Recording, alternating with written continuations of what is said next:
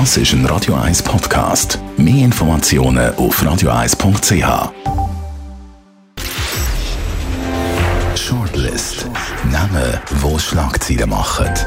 Diskutiert von Mark Jäcki und dem persönlichen Verleger Matthias Ackeret. Jetzt auf Radio 1. Präsentiert von Volvo Car Rent. Die flexibel und unkomplizierte Mobilitätslösung für Startups und KMUs volvocarrent.ch Willkommen zu der Sendung. Wir reden heute über folgende Persönlichkeiten. Kneckebull, der Rapper und Moderator, ist im Clinch mit der Weltwoche und seit kurzem auch mit Matthias Ackeret. Ignazio Cassis, der FDP-Bundesratskandidat, ist nicht nur für die Cannabis-Legalisierung, nein, er befürwortet sogar die Legalisierung von Kokain. Und Samir, der Filmemacher hat am 2. September, also vor kurzem, sein Kulturhaus Kosmos in Zürich eröffnet. Willkommen, Matthias. Fangen wir an mit dem Samir. Äh, Kosmos Kulturzentrum. Also zuerst müssen wir mal sagen, ich finde alles gut, was ohne Subventionen in unternehmerischem Gedankengut da erstellt wird. Von dem her kann man den beiden nur gratulieren und alles Gute wünschen. Den beiden, also dem Samir einerseits, dem Filmemacher und andererseits dem Bruno Decker, der schon ein, ein Versgründer, dort wo du deine Lesung gehabt hast. Also zuerst mal einfach Daumen auf. Ja, Daumen auf. Also scheinbar haben sie keine Subventionen und äh, sie haben ja, glaube ich, 26 20 Aktionäre, die sich daran beteiligen, müssen innerhalb von den nächsten 20 Jahren 8 Millionen Franken einem Vermieter der SBW zurückzahlen. Also von dem her finde ich das großartig. Die andere Frage ist natürlich, das ist natürlich die wirtschaftliche Frage. Braucht es da noch oder braucht es nicht? Hat es eine Chance genau. oder hat es keine Chance? Ja. Ich glaube, Kinos sind grundsätzlich eher ein bisschen im, im, im Niedergang, hat man das Gefühl. Ausser das ist irgendwie so ein bisschen Kinosonntag, spezielle Aktion, als das Ticket nur 5 Franken kostet, dann sind die Kinos wieder voll. Aber braucht es sechs zusätzliche Kinosäle? Ja, da frage ich mich auch. Als ewiger Single gehe ich ja noch viel ins Kino, oder? Und ich, ich bin allein, allein oder mit Begleitung? Nein, ich gehe eigentlich gerne allein ins Kino. Also ich konzentriere mich dann auf die Filme und so. Und äh, ich bin letzte Woche oder vor zwei Wochen ist der Dalida-Film schauen. Super Film, der Wolfgang Knorr. Das war das einzige Mal, wo ich das Gefühl hatte, da liegt der Wolfgang Knorr leicht daneben. Sensationeller Film, aber vielleicht liegt das auch an der Dalida, wo mir immer gefallen hat als Sängerin. Ähm, da bin ich glaube allein im Kino gesessen, oder? Und da haben wir überlegt, eben, wenn es noch mehr Kino gibt, eben auf dem Arthouse-Niveau, dann wird es ja relativ schwierig. Aber ich glaube, das ist ja nicht das Problem von dem, was neu im Markt kommt. Da müssen dann halt Konkurrenten ja. darauf reagieren, und, oder? Und ich habe gelesen, man hat x Machbarkeitsstudien gemacht. Also nicht nur eine, sondern glaube ich ein paar Machbarkeitsstudien gemacht. Und wenn die SBB dort noch drin hängt, also wahrscheinlich hat man sich schon ein paar Gedanken gemacht und ein bisschen analysiert, könnte das ungefähr aufgehen. Es ist einfach für mich schwierig nachvollziehen sein. Wenn ich da bei uns in der Nachbarschaft Schauspielhaus äh, sehe, hoch subventioniert, ich weiß nicht, wie manche Abend die von halbleeren Rängen spielen. Das funktioniert gar nicht, würde gar nicht funktionieren auf einem freien Markt. Ja, die Studie hat man natürlich gemacht, die dann eigentlich bestätigt, dass sie recht haben, oder? Also ich, ich glaube, die Leute können sich ja nicht aufteilen. Und wenn man dort sieht, man hat das Riffraff, wir haben dort auch die Kalkbreite raus, auch ein neues Kulturzentrum, wir haben das Fair etc. etc.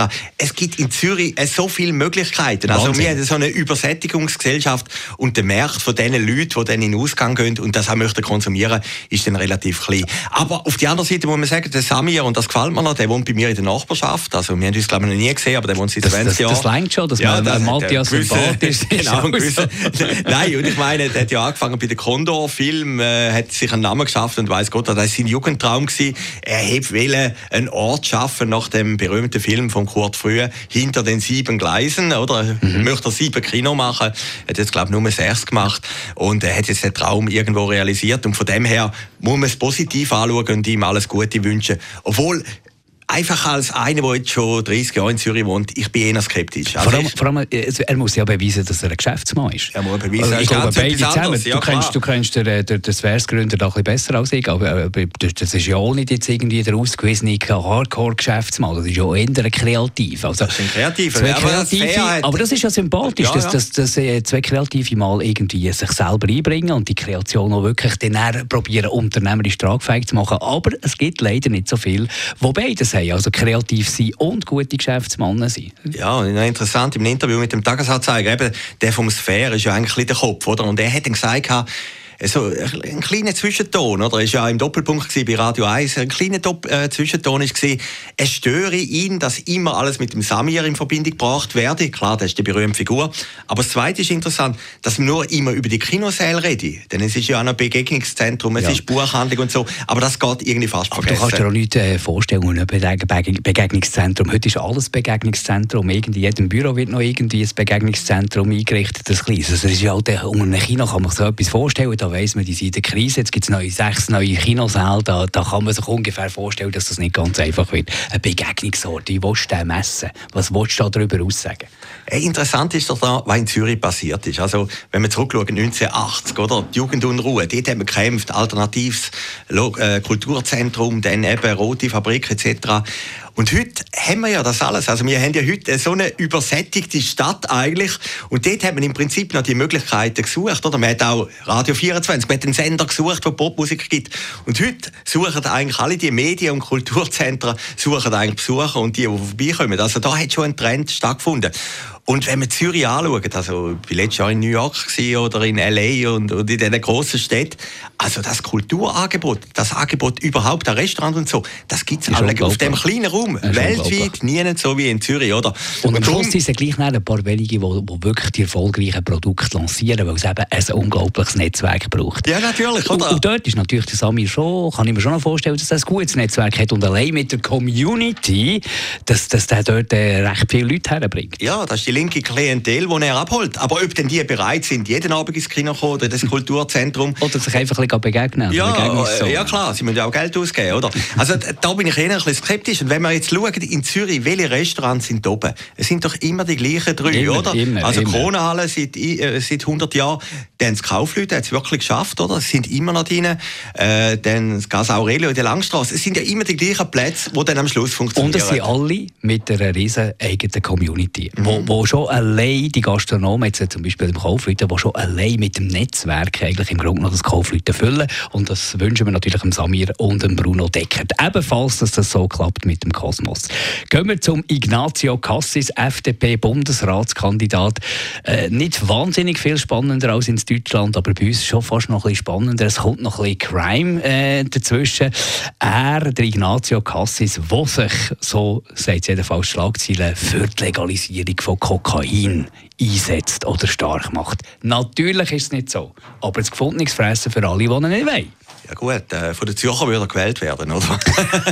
nein, aber auch dort nicht nein, nein, aber interessant ist doch etwas anderes. Man hat ihm doch irgendwie vorgeworfen, er sei ein Weichei. Er sei nicht fassbar. Er war ja Italiener. Habe ich ihn auch schön gefunden, die Italiener dort da. Und dann sagt er plötzlich, nein, ich bin nur noch Tessiner. Und jetzt hat er einmal mutig sein und sagen, Nein. ich bin für die Legalisierung von Kokain. Das hat er eben nicht mal gesagt, Matthias. Du bist ein, Schlagziel, du bist ein Schlagzeilenleser. Ein Schlagzeilenopfer meinst du ja? Oder ein Schlagzeilenopfer. Ja, ich habe mir Mühe gemacht, mal äh, zu schauen, was er wirklich gesagt hat. Respektive, er, hat es ja dementiert. Ja, du mich ab und zu ein vorbereitet. Ich habe mich keineswegs nur auf Kokain konzentriert, sondern grundsätzliche Aussagen gemacht. Es geht ihm auch nicht um Kokain oder Drogen am Kiosk verkaufen. Es geht darum, in gewissen Fällen die Hürden zu erleichtern, weil wir wissen es jetzt zum Beispiel vom Cannabis, dass es aus medizinischer Sicht in gewissen Fällen kann sinnvoll sein wenn man das dosiert unter ärztlicher Aufsicht einsetzt. Von beim Kiosk Kokain kaufen kann keine Rede sein. Ja, höchstwahrscheinlich. Aber er ist natürlich jetzt ein bisschen das Opfer geworden von der Verkürzung. Oder? Bei der SVP haben schon Leute gesagt, nein, den können wir nicht mehr wählen. Aber ja, ist ja, ist ja, der Argauer, wie heisst er? Der, ähm, der Glaser? Äh, nein, der, der, der, der, der, der Fuhrmann, der Fuhrmann, der, ja, ja, ähm, der, der, der, ja, der, der, der Stern dort ist schon massiv am Sinken. Der hat äh, gesagt, wie jetzt keine Chance mehr. Idol nicht, oder? nein, ja klar. Aber es ist eigentlich auch ein kleines Problem. Da zucken natürlich alle zusammen die Konservativen. Aber nein, es ist doch anders spannend, oder? Man hat ihm vorgeworfen, er sei farblos. Er macht ja alles, dass er Bundesrat wird. Dann sagt er etwas, wo halbwegs pointiert ist, oder? Und, und Nein, er ist einfach ein Opportunist. Ja. Er, er, vielleicht macht er das Falsche, aber er hat das Gefühl, mache ich das richtig. Ja gut, aber in dem Punkt, da könnte man natürlich schon oh, schaden, mit dem, auch mit dem, mit dem, mit dem Pass abgeben, der ja. italienische Pass ja, abgeben. Das ist, das ist, doch, ja, das ist, das ist rein opportunistisch ja, gewesen. Ja, klar. Aber jetzt und, dann musst du dich nicht wundern, wenn er alle zusammen sagen, oh, äh, der, ja, der macht jetzt alles für Bundesratsweg. Klar, aber beim Kokain hat er natürlich nachher abgeschwächt. Er hat natürlich höchstwahrscheinlich am Anfang schon ein bisschen pointierter gesagt, hätte er mal mutig sein Aber ich meine, schlussendlich musst du doch als Politiker überlegen, du willst Bundesrat werden. Ja. Und dann hast du ein Profil, das du denen zeigst, deinen Kollegen, dann musst du dich vielleicht auch ein bisschen anpassen, oder? Und jetzt haben ihm alle vorgeworfen, er sei ein Opportunist, wir merken über fünf Ecken, dass er will Bundesrat werden will. Jetzt zeigt er mal etwas Pointiertes und jetzt wird ihm das wirklich um die Ohren umgeschlagen und könnte ihm vielleicht am Schluss eben gleich noch. Ich meine... Das könnte es auch gehen. Ja, das ja, könnte es auch gehen. Ich meine, die Gesetzmäßigkeiten in dieser Versammlung oder, laufen natürlich ganz anders. Weißt du, eben, ich weiß gar nicht, warum wir über die Bundesratskandidaten überhaupt diskutieren. Da haben wir ja als Volk nichts zu sagen. Aber jetzt du Nationalrat wärst, von diesen drei, von dem Dreier-Ticket von der FDP, welchen würdest du jetzt, oder welche würdest du jetzt da äh, auf, aufschreiben? Was sagt deine Fraktion von Herliberg? Die sagt gar nicht. Also ich gehöre nicht einmal dieser Fraktion an.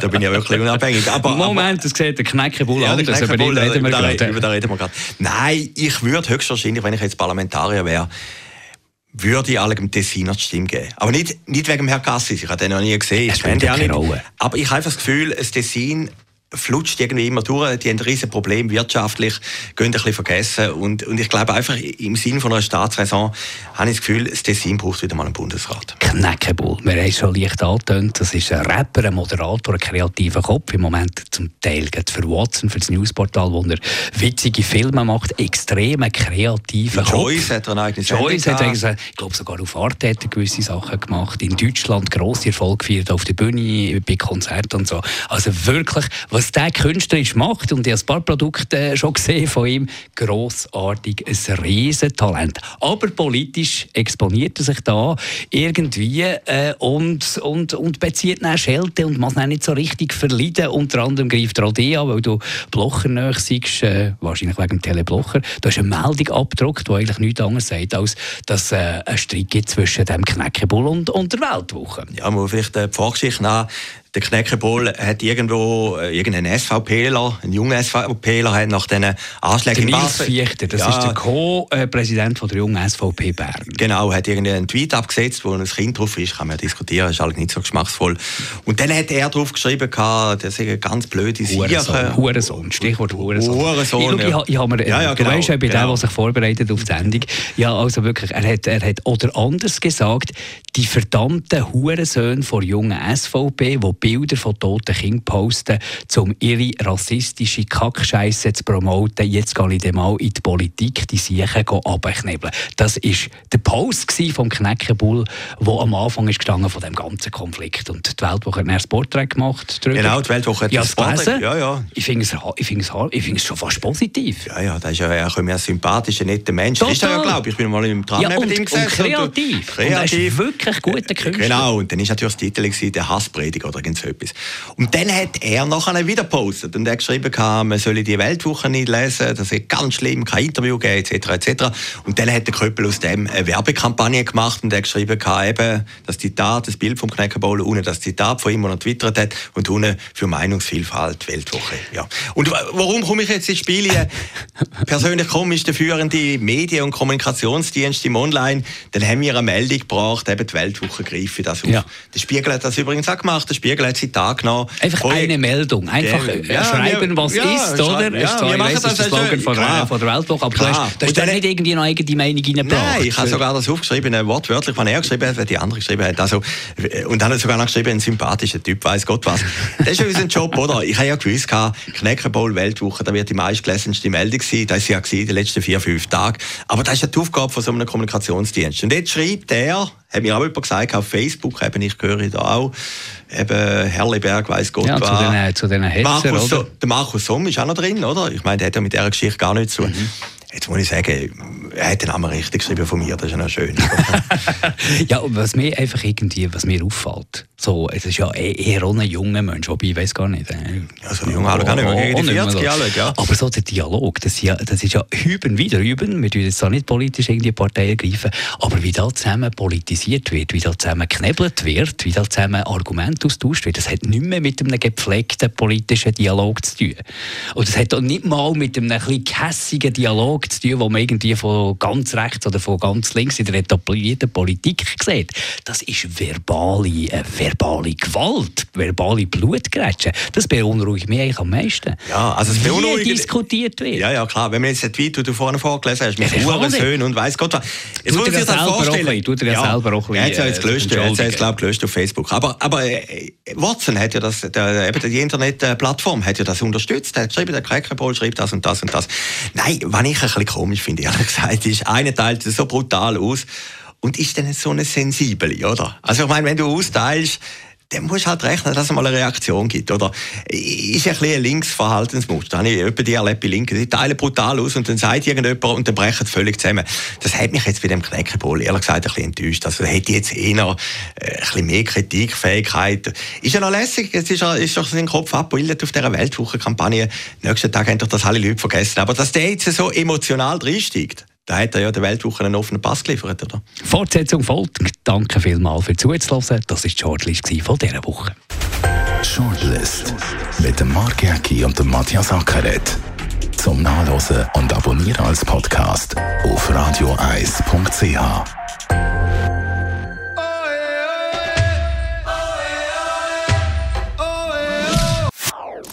Das ist ein Radio 1 Podcast. Mehr Informationen auf radioeis.ch.